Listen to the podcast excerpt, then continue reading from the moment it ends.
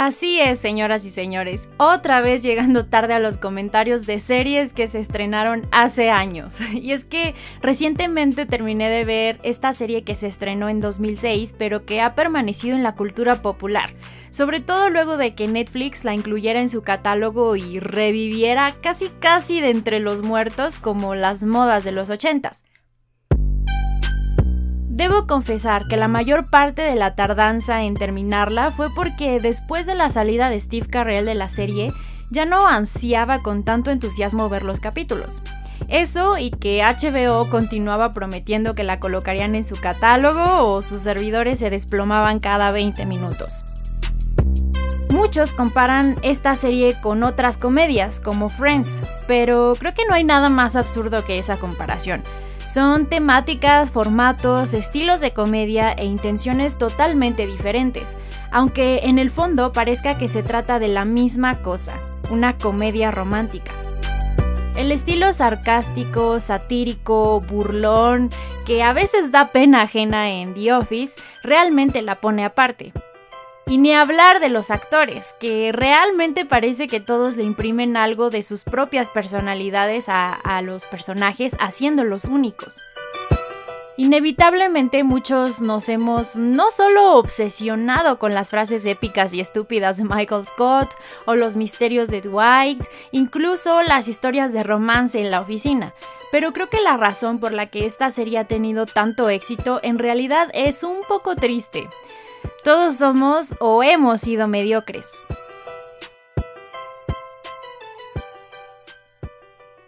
Creo que nadie es extraño a la idea de tener que trabajar para pagar las cuentas. Todos hemos tenido trabajos en donde nos sentimos completamente inútiles, nada funcionales o donde somos fácilmente reemplazables. Esta sensación de llegar a tu cubículo, que es exactamente igual al de los demás, para trabajar vendiendo o representando a tu compañía en una actividad por la que no encuentras sentido, es la que te hace sentir vacío por dentro, sin propósito. Muchas veces estos trabajos están bien por un tiempo porque no exigen demasiado de ti, ya sea en lo intelectual o en lo profesional. Es decir, cualquiera puede desenvolverse con cierta facilidad en estos ambientes porque son empleos que existen y siempre están vacantes por su universalidad. Pero si eres un millennial lleno de ilusiones que acabe de terminar una formación universitaria, esto tal vez te pueda llegar a aburrir o hacer sentir inútil. Y si no tienes cuidado, un día te das cuenta que ya llevas 10 años sin crecer o progresar en tu carrera. Si bien es cierto que no hay nada malo con estos trabajos, y si tú trabajas en un lugar así y eres feliz, entonces no es de ti de quien hablo. El problema aparece cuando en el fondo tú no quieres estar ahí, cuando crees que el trabajo te queda corto o puedes hacer algo más, y sin embargo no lo intentas. Ver cómo algunos personajes en The Office están prácticamente pasando por la misma situación que nosotros en la vida real es entonces un tanto reconfortante. Y en el formato de comedia, entonces se convierte hasta en algo soportable y llevadero. Pero hablemos un poquito más de The Office por si ya no te acuerdas bien qué onda. Creo que uno de los primeros aciertos de los creadores y adaptadores de la serie es retomar el estilo de mockumentary, de la original, que es británica. El mockumentary no es más que un documental falso o un documental de burla. Este formato permite a los actores reconocer la presencia de la cámara, hablarle directamente y hasta revelar sus pensamientos y deseos en esas cápsulas de confesiones que se graban aparte de la historia central en cada episodio, lo que además le da la sensación un poco de reality show. Además, el pequeño gran detalle de la exclusión de los tracks de risas falsas que suelen emplearse en casi todas las sitcoms norteamericanas. Esto es fundamental cuando la mayoría de las bromas son sátiras o siendo un humor mucho más sutil y refinado, no necesariamente de comedia física, aunque sí tiene sus momentos, como la icónica secuencia del parkour o del falso incendio de Dwight. También hay una representación bastante justa de los diferentes estilos de vida y perspectivas culturales dentro de los Estados Unidos, incluyendo hasta las pequeñas y cerradas comunidades de menonitas como la familia de Dwight y su famoso primo Mouse, algo que no suele ocurrir en las comedias norteamericanas, donde lo único representado es prácticamente la clase media blanca. Pero todas estas comunidades de hecho existen en Scranton, Pensilvania, lugar donde se desarrolla la serie. Pero en cuanto a los personajes, como en toda comedia, todos son versiones exageradas de la realidad, por eso son aún más divertidos. Además, es curioso cómo todos representan un tipo de característica que está presente en todas las oficinas, en mayor o menor medida. El motivo general de la serie es que a nadie le encanta su trabajo. Todos se sienten aburridos al punto de buscar cualquier distracción posible. Pero incluso cuando intentan trabajar, es el propio jefe quien les quita el tiempo o retrasa las cosas con sus juntas que pudieron ser un correo, uno que nadie leería, por cierto, o con actividades con las que se pretende unir a la gente de la oficina, cuando realmente todos preferirían irse temprano a casa, todos conocemos un jefe así, ¿no? Pero bueno, siendo un poquito más específicos, tenemos por ejemplo a Jim, a quien constantemente le ofrecen el cambio de puesto o incluso él mismo busca subir de nivel porque en general es un tipo con potencial y capacidad, pero él termina regresando a su mismo escritorio de Dondor Mifflin. Él junto con Pam son la parejita joven de la oficina, los atractivos y que parecen ser perfectos el uno para el otro. Pam, por su cuenta, inicia como la recepcionista que se distrae con prácticamente cualquier cosa, desde la planeación de su boda, su club de cosas sofisticadas, el comité de planeación de fiestas, pintar un mural fallidamente o su frustrada búsqueda de una carrera como artista. De hecho, hay un punto en la serie en la que ella sola se cambia de puesto cuando no encuentra éxito como vendedora. Dwight, otro de los personajes más queridos, está obsesionado con el poder, y su mayor sueño es convertirse en jefe de la oficina en su división de Scranton. Por esta razón, constantemente está lamiendo botas, como decimos en México, al que siempre anda quedando bien con el jefe y su personaje siempre está buscando formas de resaltar en la escala burocrática, incluso si eso significa aceptar un puesto con un título que no existe. Tenemos también las constantes competencias entre mujeres dentro de la oficina, con Phyllis, la típica señora tierna, inocente y tímida, Ángela, la fanática religiosa criticona con superioridad moral que ama los gatos, y su contrario, Meredith, una mujer con moral relajada y problemas de alcoholismo que se acuesta hasta con los proveedores a cambio de precios más competitivos. Entre las mujeres, como en muchas oficinas, las envidias, las miradas condescendientes y los insultos pasivo-agresivos son excelentes pretextos aquí para hacer comedia. Hay, por supuesto, los múltiples romances dentro de la oficina. El sujeto sin autoridad que lucha por tener respeto, el encargado de recursos humanos que no sirve para nada, que es odiado por el jefe y a quien nadie le pone atención. Toby, que por cierto, él es el estrangulador de Scranton. Están también los del almacén, que tienen un líder con aspiraciones un poquito más altas, pero que en la mayoría de los casos sus intereses o ideas para el negocio son ignoradas tanto por el jefe como por el corporativo. Desde luego, The Office está lleno de los chismes donde todos se inmiscuyen en las vidas de los demás y opinan sobre ellas. Y no podía faltar, desde luego, el millennial que casi logra triunfar, pero termina como un fracasado adicto a las drogas que siempre está buscando lo que está de moda. Y el tipo de familia con dinero que estudió en Cornell. Pero una parte importante de por qué The Office es tan exitosa tiene que ver con el hecho de que el negocio en sí mismo de Dunder Mifflin es absolutamente superfluo. Se trata solamente de la tercerización de una compañía que fabrica papel. Así es, esta compañía compra papel del fabricante y luego lo vende mucho más caro a diferentes negocios locales, justificando sus costos altos con buena atención al cliente.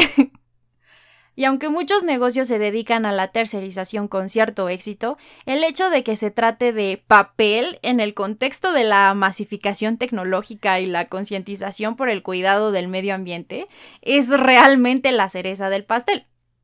Hablando de giros inútiles, pero los escritores tienen una forma genial de hacer evidente este detalle cuando Michael Scott le explica a niños lo que hacen y ellos inmediatamente captan lo absurdo de este negocio. Además, las personas en la oficina no saben o no se interesan, mejor dicho, por el trabajo que hacen sus colegas. En muchos episodios es evidente que la gente de la oficina tiene una especie de jerarquía cuando se trata de los del almacén se tienen que hacer juntas para que estos entiendan qué es lo que hacen o por qué ocupan los materiales que ocupan. Aún en el contexto de la oficina, a veces se evidencia el hecho de que nadie sabe qué hace Chris, por ejemplo, o nadie entiende cómo es que Kevin, con toda su incompetencia, sigue trabajando en la oficina y como contador bueno, siendo honestos, todos sabemos que en el fondo es porque Michael no puede despedir a nadie, porque considera a esta gente su familia, pero más sobre esto después. A todo esto tenemos que agregar el hecho de que evidentemente casi todos los empleados se aburren sobremanera en sus puestos. Jim y sus constantes bromas a Dwight son el ejemplo perfecto. Estas bromas se convierten en la actividad divertida que mantiene a Pam y a Jim sobreviviendo en sus trabajos aburridos y faltos de propósito. Pero bueno, ya decíamos que es precisamente la falta de propósito y objetivos lo que nos hace disfrutar la comedia en The Office. Y es que los seres humanos necesitamos saber que lo que hacemos no solo nos da para pagar las cuentas, pero tiene que ser una buena razón para hacernos despertar todos los días a las 6 de la mañana y más aún el lunes. Es en este sentido que las constantes distracciones entre los compañeros de trabajo y el entrometimiento en las vidas ajenas no tiene que ver con la irresponsabilidad. Es casi casi un mecanismo de defensa ante el hecho de que están atorados por horas y horas en cubículos donde realizan cosas que ni siquiera importan, que cualquier persona puede hacer y en muchos casos que ni siquiera les interesan. Este estilo de vida es casi un castigo, una penitencia, como en el caso del mito de Sísifo. En este mito de la cultura griega, Sísifo, que era el rey de Corinto, recurría durante su mandato a prácticas ilícitas y de poca moral para hacerse más rico. Además, se conocía su fama como astuto, mentiroso y tacaño. Incluso engañó en varias ocasiones a Hades para no llegar al inframundo. Es por todo esto que se le impone como castigo la tarea de empujar, colina arriba, una enorme piedra, que al llegar a la cima caería de nuevo solo para deber ser empujada por Sísifo de nuevo a la cúspide, repitiendo esto por toda la eternidad. El castigo de Sísifo, entonces, no era que la piedra fuera muy pesada, sino el hecho de estar condenado a cumplir con una tarea sin sentido por toda la eternidad. Hasta aquí, nuestra relación con The Office se vuelve mucho más oscura y triste, pero también interesante. Es decir, la serie nos gusta porque nos sentimos arropados por la idea de no ser los únicos desempeñando tareas sin sentido, y tristemente la realidad dice que muchos trabajos son así, aún en una sociedad que está obsesionada con la productividad, la eficacia y la rapidez, algo que resulta un tanto contradictorio. Sin embargo, la cosa no termina aquí, porque el hecho de que este modelo de negocios o este esquema de trabajo sea tan común no lo hace bien remunerado. Y esta es la clave para hablar de Michael Scott.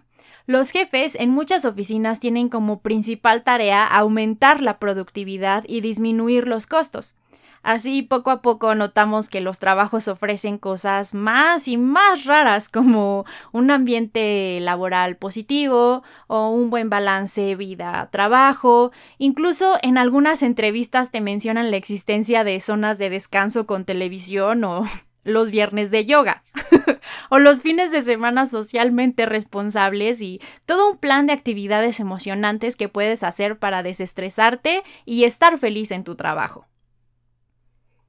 Evidentemente, esto no es porque ellos sean muy buena onda, pero porque se busca aumentar la productividad, incluso que te entusiasmes y traigas tus buenas ideas a la empresa, todo sin tener que ofrecerte un programa de salud bueno o prestaciones como bonos económicos, despensas o un aumento de sueldo o cosas que realmente necesitas. A cambio, te ofrecen fiestas de cumpleaños los viernes o fines de semana plantando árboles. Un buen ejemplo de esto es todo Silicon Valley, y es que todas las oficinas de Google, Facebook y demás son famosos por tener áreas recreativas, salas de juegos, vestuario flexible y muchas cosas que a nosotros los millennials nos encantan. Pero ahora podrás estarte preguntando, ¿eso qué tiene que ver con Michael Scott? Bueno, es que todo este paquete de prestaciones adicionales, como ellos las conocen, aunque no lo sean, no pueden implementarse así de la nada. No se pueden permitir que la gente tenga la posibilidad de preguntarse, ¿para qué me sirve una mesa de pool cuando tengo un horario de 10 horas diarias en un trabajo con horrible sueldo? Es aquí donde entra la personalidad del jefe que quiere ser tu amigo del jefe que está más interesado en llevarse bien contigo que en la productividad de la empresa. Todo esto es obviamente entre comillas. La figura del jefe, que siempre quiere quedar bien contigo y hasta parece que en verdad le importas, permite que no te des cuenta cuando a puerta cerrada ya se te canceló tu programa de salud, por ejemplo, como de hecho ocurre en uno de los episodios, cuando el corporativo está forzando a Michael a reducir los costos en los beneficios de salud. Obviamente, en la serie todo esto está llevado al extremo, porque pues de eso se trata la comedia. Pero en el fondo, este es un tema muy real y muy triste, por cierto. Ahora, el personaje de Michael Scott tiene un giro interesante porque no solo quiere ser tu amigo para cumplir con las metas de la compañía, sino porque él mismo, en el fondo, tiene una necesidad muy profunda de atención y de amistad con alguien. Así que usa su estatus de poder como el jefe para casi casi forzar a sus empleados a ser su amigo. En el fondo, Michael no es una mala persona, solo tiene un poco o nulo tacto para las relaciones humanas. No entiende cuando está siendo racista o misógino, lo que evita que tenga filtros para lo que dice. Por eso es tan satisfactorio verlo crecer y justo cuando menos se esfuerza por ser querido es cuando finalmente obtiene el aprecio de sus empleados. Esto es fabuloso en la historia, porque si Michael fuese solamente servicial a la empresa, entonces no sería un personaje tan querido. El hecho de que tenga en el fondo la necesidad de afecto lo hace más humano y por lo tanto tiene la oportunidad de ganarse efectivamente el cariño de los empleados y de nosotros, la audiencia, permitiendo a la serie extenderse por varias temporadas. Si a esto le agregamos el talento de Steve Carrell, su simpatía y su capacidad para improvisar, entonces ya tenemos oro. En el caso de The Office UK, en el cual se basa la serie americana, la intención del comediante Ricky Gervais no era la de hacer un jefe adorable, sino uno odioso, uno como son los jefes en realidad. Además, el estilo de comedia inglesa es muy diferente a lo que gusta en Estados Unidos. Este tiende a ser mucho más sarcástico, frío y siendo honestos, si se estrenara hoy, estaría lleno de críticas por ser políticamente incorrecto, por dar pena ajena, por ser misógino y muchas cosas más. Pero es precisamente por esta enorme diferencia cultural que el Michael Scott de la primera temporada es radicalmente diferente al de las siguientes, porque los escritores se dieron cuenta de que este jefe en extremo narcisista no iba a ser del encanto de la gente por mucho tiempo. Entonces le cambian hasta el peinado, y aunque sigue siendo estúpido, ahora lo es por razones diferentes, un tanto más humanas, y esto nos genera más empatía. Pero a esa personalidad de buscador de atención, favoreciendo a los empleados, en cierta medida se equilibra con el extremismo en la personalidad de Dwight, que muchas veces en su adoración por las estructuras de poder, por la autoridad y todo esto, evidencia los problemas, paradójicamente ayudando más a los empleados que el propio Michael Scott como en el mismo episodio de Los beneficios de salud, donde Dwight, en su esfuerzo por recortar los costos, termina por provocar una protesta en la oficina por los recortes.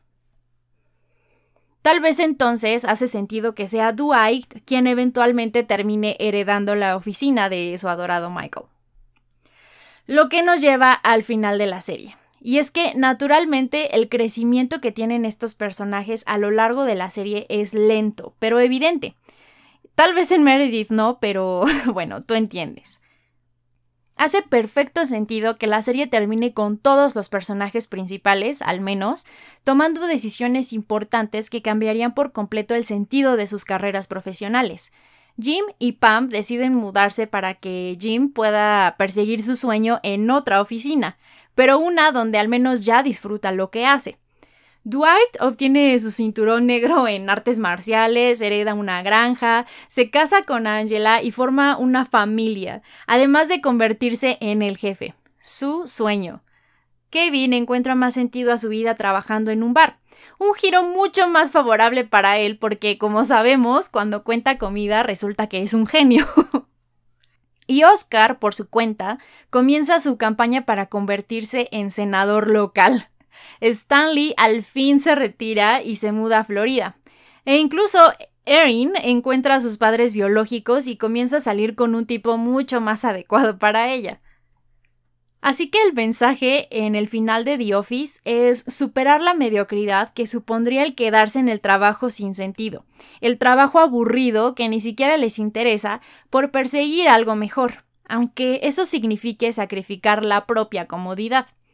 O bien, estar en un trabajo aburrido, pero con una familia estable que te haga sentir que todo vale la pena. Y todo esto nos deja un buen sabor de boca, nos hace sentir nostálgicos. Por todo esto es que The Office es una comedia tan exitosa, o al menos eso creo yo la combinación entre un tema con el que todos nos podemos relacionar, los actores tan talentosos, los escritores, desde luego, y la tragedia de una realidad detrás de todos los chistes y momentos absurdos, pero dignos de meme. The Office es la ejemplificación perfecta de es chistoso porque es verdad.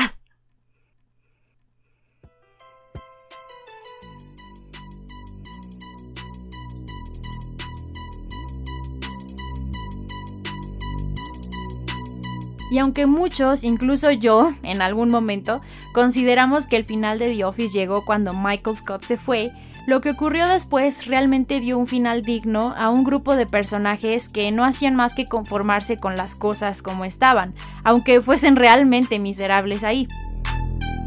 Pero no se trata de trabajar en un lugar divertido o que todos terminemos trabajando en Google o Facebook. Realmente se trata de superar la mediocridad que supone el quedarse en un lugar que odias, solamente porque es cómodo, conocido y porque no exige demasiado de ti. Aunque eso sea un trabajo en una oficina, en un corporativo o vendiendo hamburguesas.